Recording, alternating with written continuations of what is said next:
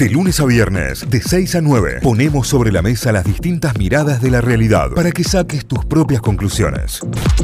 Este es un tema que venimos siguiendo desde hace bastante. Este es un tema en el cual nosotros hemos eh, hecho, por ejemplo, ya varios informes y que pueden encontrar en nuestro Instagram. Vamos a hablar sobre las megafactorías porcinas que intentan instalarse en Argentina. El año pasado la novedad era que se estaba empezando a armar ese acuerdo de entendimiento con China por el cual iban a invertir en estas granjas porcinas aquí en nuestro país. Se logró frenar hacia fin de año, se iba a dar en noviembre, pero resulta que se frenó y por un momento se puso en pausa porque ahora estaría todo dado para que entre agosto y septiembre se lleve a cabo la firma de ese contrato que sería instalación de eh, granjas de, cría de, de cerdos, pero en condiciones de hacinamiento total, en condiciones que son totalmente contrarias para lo que es la vida animal, el maltrato animal, bueno, ni hablar de la cantidad de medicamentos, de antibióticos y de todo lo que esto puede generar, además del riesgo de zoonosis, como es el el, traspaso de enfermedades de animales a las personas como de forma cada vez más común. ¿En qué se traduce eso? En lo que estamos viviendo hoy, en una pandemia básicamente, y ese sería como el final más trágico de todos, que lamentablemente se puede llegar a dar. Tenemos en línea a eh, Guillermo Folguera, él es biólogo y él es filósofo, es investigador del CONICET, viene hace muchísimo tiempo peleando con esto también con un grupo de, de personas que vienen peleando y luchando, han de hecho editado un libro sobre mitos y verdades, sobre la instalación de las granjas porcinas en el país. Guille, buen día, bienvenido a Notify, aquí Cayo, Tita y Santi, ¿cómo va? Buen día, ¿cómo están? Un placer ¿eh? estar en contacto. Bueno, muchísimas gracias Guille por, por atendernos. Eh, la pregunta tiene que ver, la primera para arrancar, ¿qué ha cambiado de noviembre del año pasado a hoy, a hoy en día en el, en el país? Les puedo empezar diciendo lo que no cambió, que es la, la falta de información fidedigna. No, seguimos sin tener información fidedigna. Las 24 horas últimas fueron realmente muy curiosas. Hubo una publicación eh, muy importante ayer un periódico muy prestigioso, muy conocido, dentro del sector más oficial, ¿no? De, no es que un periódico muy alternativo. Eh, en ese periódico se garantizaba que se había firmado un, un preacuerdo entre China y Argentina, volviendo aparentemente al proyecto original, 25 megafactorías, 12.500 madres cada una, eh, en un esquema general donde China está realizando un montón de inversiones eh, eh, de diferente tipo en Argentina, e inclusive se hablaba en la nota de, las vacunas Sinopharm involucradas. Ahora, en las últimas horas, la Cancillería sale con un comunicado diciendo que esa información no es correcta, sin detallar qué información sí es correcta. Así que la respuesta es muy difícil porque la información oficial realmente no, no está circulando. ¿Y ustedes qué creen, digamos, que, que esto indefectiblemente se van a instalar estas megafactorías? Estamos hablando de 12.500 madres por, eh, por fábrica, o sea, 12.500 cerdas pariendo constantemente en un lugar eh, acotado. Claro, creo que tenés que multiplicar por 8 con las crías, imagínate el número que da. Eh, no, claro, es, yo, yo realmente a esta altura eh, empiezo por el lado informativo, pues yo creo que es uno de los fundamentales de esta forma de producción, la falta de transparencia, ¿no? Eh, en cuanto a lo que creo y a lo que pasó desde septiembre, que era la supuesta, la supuesta firma de memorándum, que posteriormente se intenta llevar provincializar eh, y que algunas provincias como el Chaco intentaron motorizar, donde hemos tenido mayores novedades en este sentido fueron fue el Chaco con la, supuesta el supuesto proyecto de instalar tres grandes megafactorías, uno en el norte, uno en el centro y otro en el sur de la provincia. Eh, y con algunos intentos. Pero para las personas que están escuchando, recordemos que junto con el hacinamiento de cerdos, etcétera, lo que genera la megafactoría es un enorme consumo de algunos, de algunos elementos como agua o como maíz o como soja, que es lo que comen los cerdos, y una enorme contaminación local y regional, tanto en la feca de, de, de los cerdos, eh, los antivirales y antibióticos que mencionabas vos en la introducción, eh, Así que la verdad que es un escenario muy grave. 25 megafactorías en animales en, en Argentina eh, implicaría, creo que multiplicar por 10 la producción actual de, de, ese, de ese animal eh, y poner en, a disposición para la exportación el territorio argentino. Claro. Sí, sí, el riesgo que además conlleva para el pequeño productor, para el mediano productor, porque esto arrasaría con todo, o sea, rompe la oferta, rompe el mercado. En general las, las experiencias marcan que, que, hay algún tipo de derrame en el mercado interno, con el cual en ese volumen implicaría así la, la destrucción de, de, una, de un productor que entiendo que es bastante informal eh, y bastante desprotegido ya de por sí, que es el pequeño, el pequeño productor porcino. Así que la verdad que en lugar de estar fomentando producciones locales y comercial y una comercialización local y regional, la verdad que eh, la lógica es la, la opuesta y en esta lógica opuesta en general lo que se ven beneficiados son los grandes productores. Claro.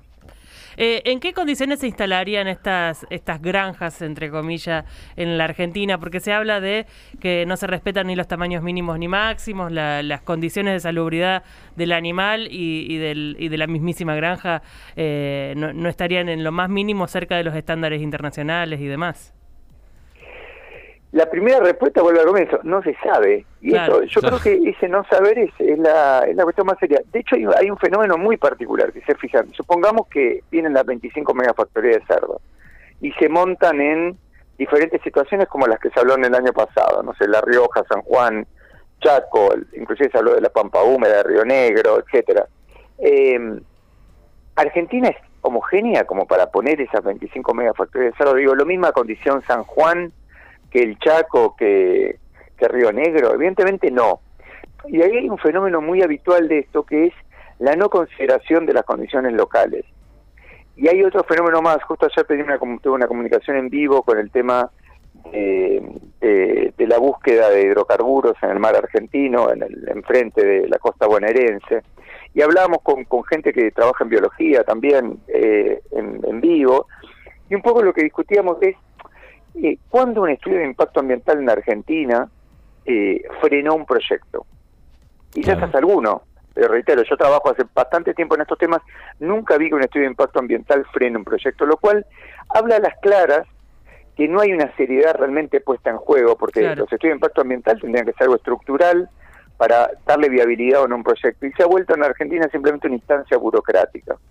Así que la verdad es que es una es una situación muy preocupante. La falta de información no es un error comunicacional, es una parte estructural de este tipo de proyectos. Claro, es intencional. intencional, claro. Y una condición de posibilidad, ¿no? Con lo cual, y, y, si a eso lo conectan con otras temáticas, tal como comenté el tema del hidrocarburo, de los hidrocarburos del mar argentino, el tema de las salmoneras que estuvimos discutiendo hace pocos días, el, el tema de la mega minería o el trigo HB4, la lógica que vemos siempre es la misma. Claro, totalmente, totalmente. Ahora, eh, eh, Guille, y en cuanto a, la posibilidad concreta de, todo lo que se ve en el impacto ambiental, ¿qué podría llegar a generar la instalación y la explotación de esto a largo plazo, digamos, en, los lugares cercanos donde se instalan y también en, todo, en, todo el ecosistema? Claro. A nivel local, experiencias parecidas, por ejemplo, yo una de las que más seguí y estuve en comunicación directa con gente de allá, fue el caso de Freirina, al norte de Chile, em, empezando el desierto de Atacama.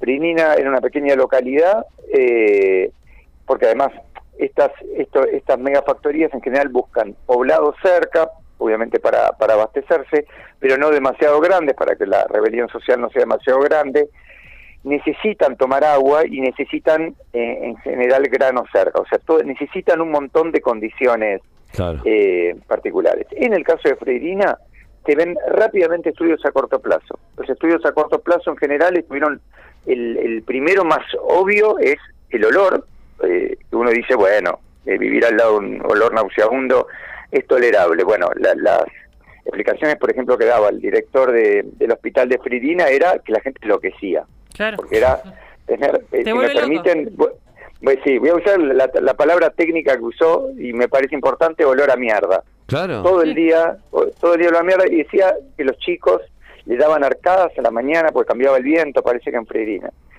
Lo otro, lo otro importante es que a mediano plazo, tanto por producto de la peca de los animales, que además, reitero, van, uno cree que quedan ahí, pero en general tienden a haber obviamente, eh, como en todo este tipo de producción, contaminación de napas, etcétera, con lo cual empieza a haber una contaminación del agua junto con el aire por el tema por el tema del olor y de la tierra, ¿no? Como en el caso de los feedlots en Argentina.